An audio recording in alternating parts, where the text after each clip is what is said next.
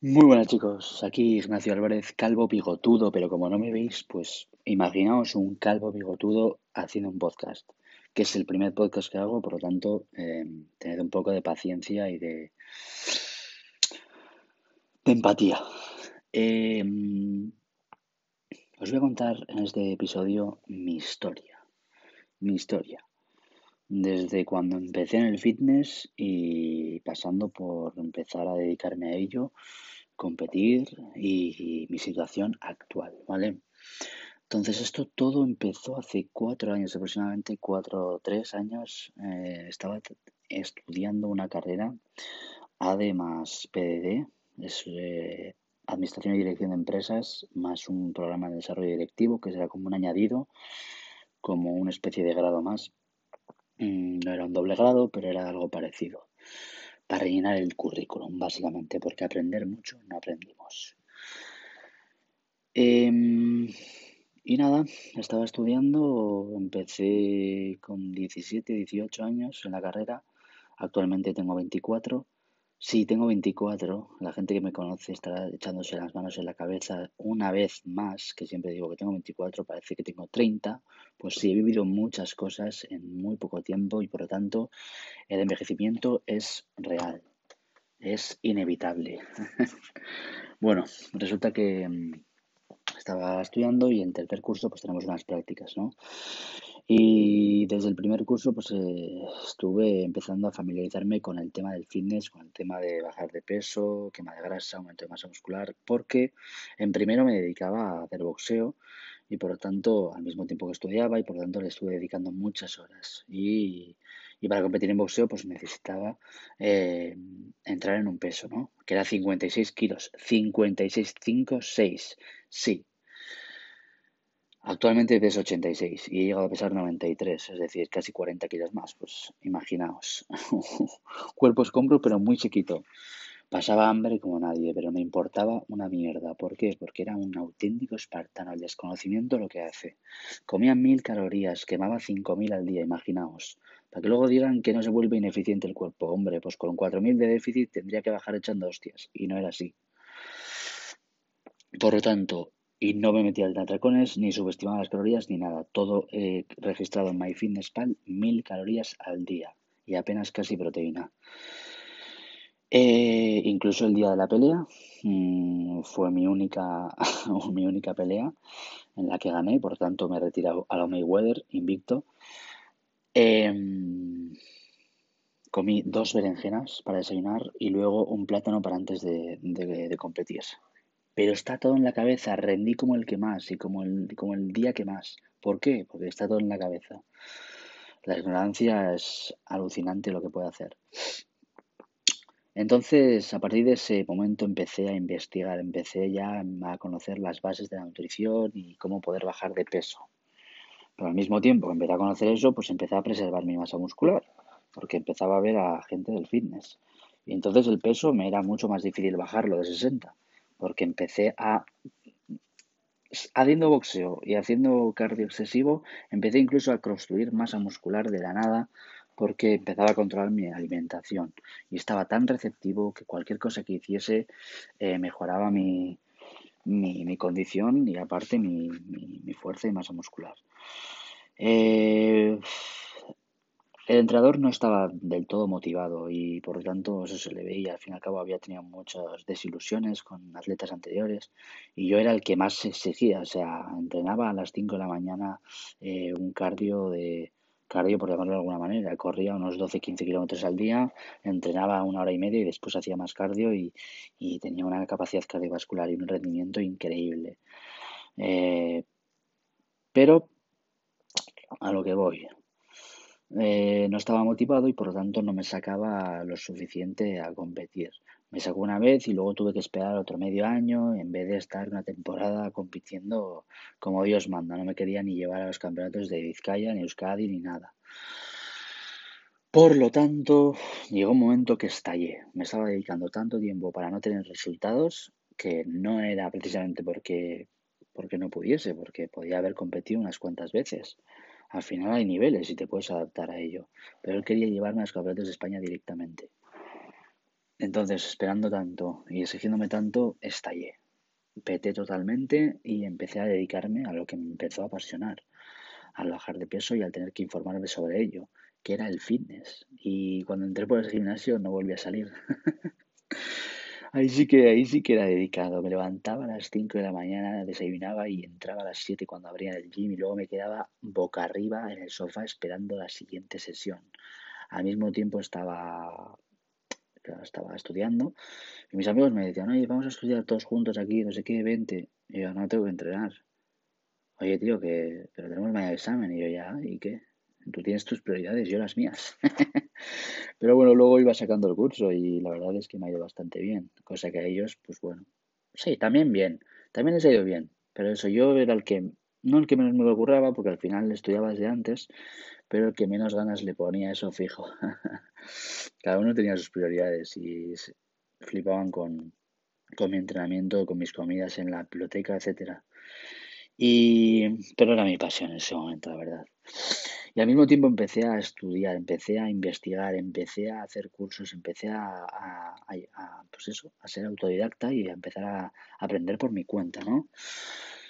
Esto todo también con la ayuda de Indica, que empecé con él eh, al de seis meses que empecé en el gimnasio y la verdad es que me abrió un mundo en ese aspecto, eh, me enseñó mucho y me ha abierto muchos caminos en cuanto a pues eso, asesoramiento, a conocimientos, ha sido básicamente una parte muy importante y un, y un, y un guía bastante considerable en, en mi vida fitness y en mi negocio y, y en mi competición, sobre todo, al final es el que me ha llevado a competir, eh, a todas las competiciones menos en la última, que contraté a Chris Aceto, que muchos le conoceréis.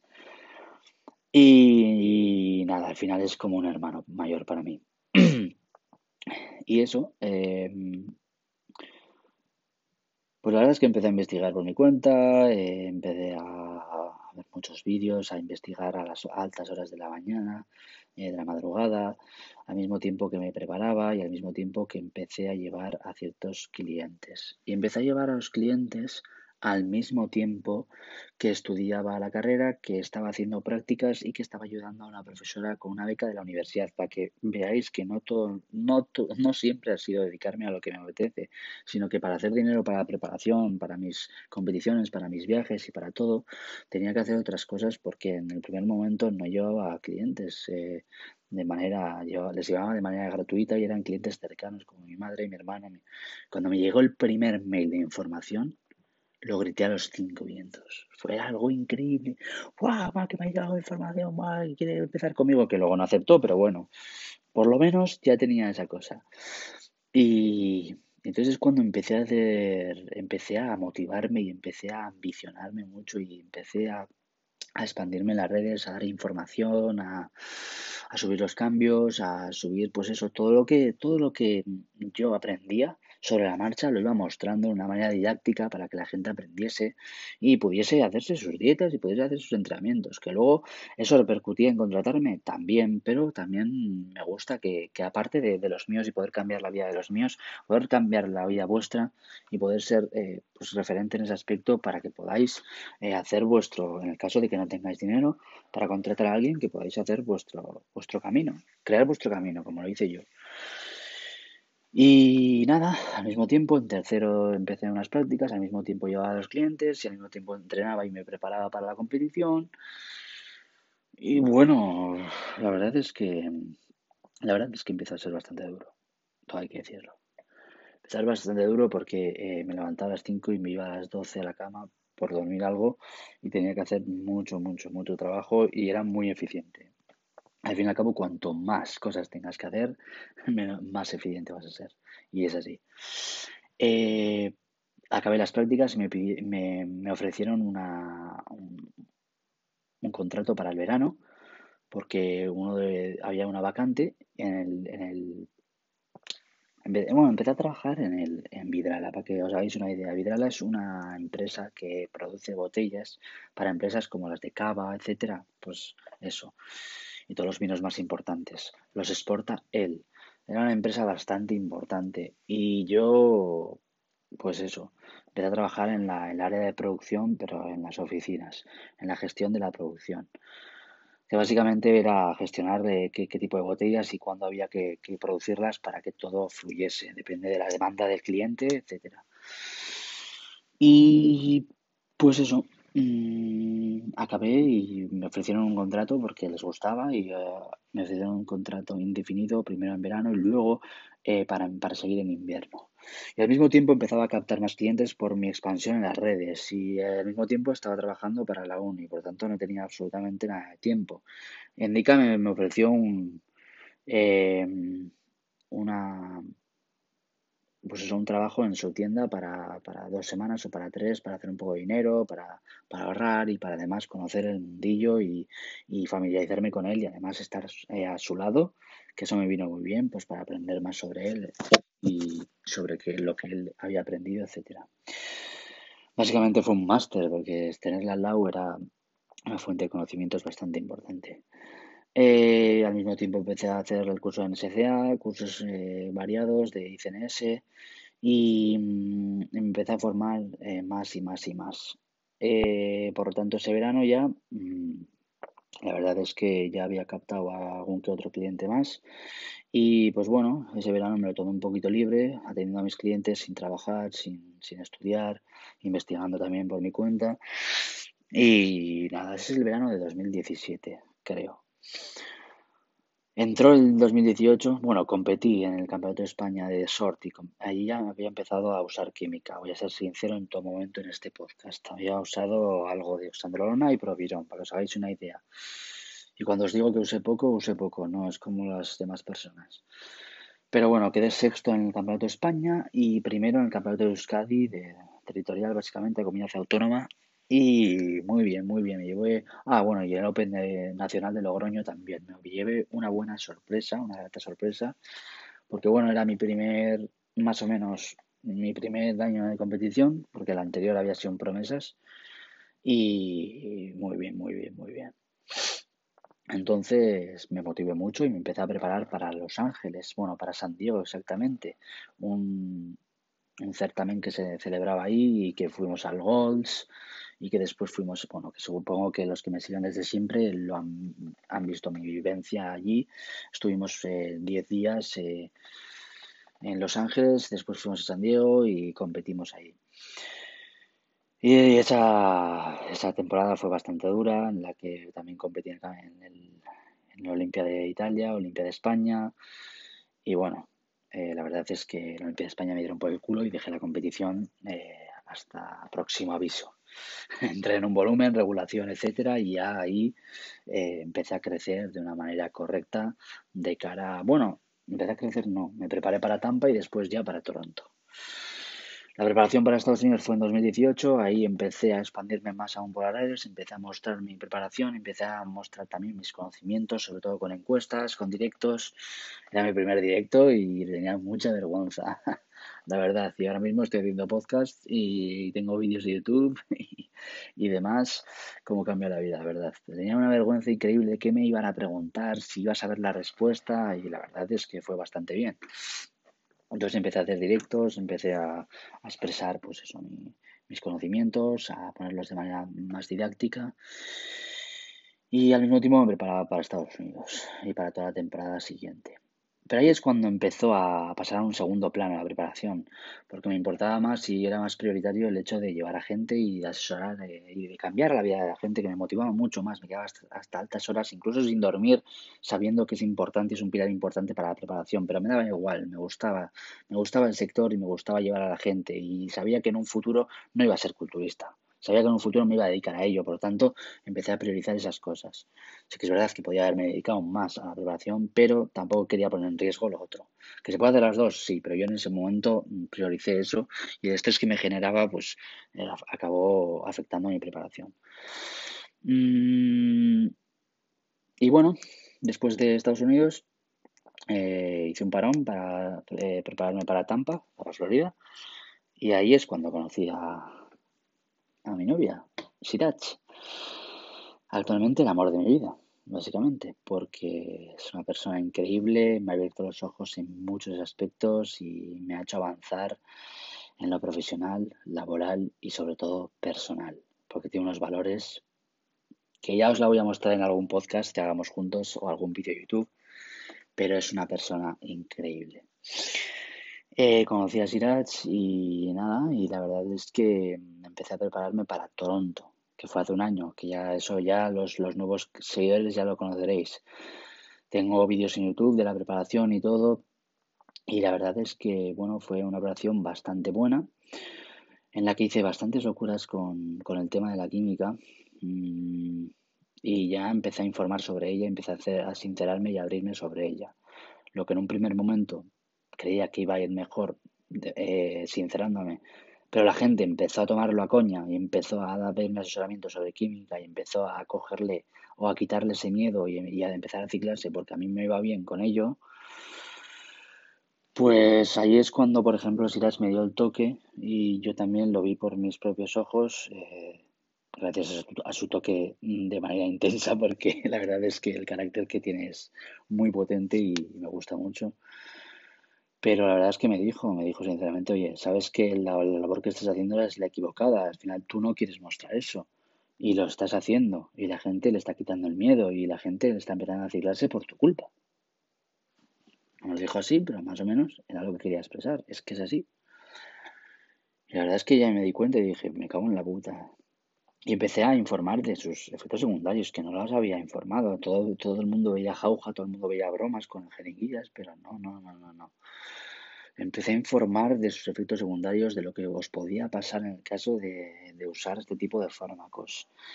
Y ahí es cuando me empezó a gustar y me sentía más honesto conmigo mismo en cuanto a la preparación, en cuanto a informar sobre estos temas, sobre algo que no informaba a la gente.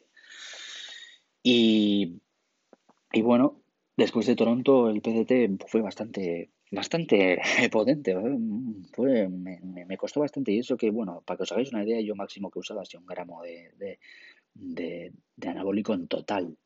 En total, ¿eh? no estoy hablando de testosterona, en total.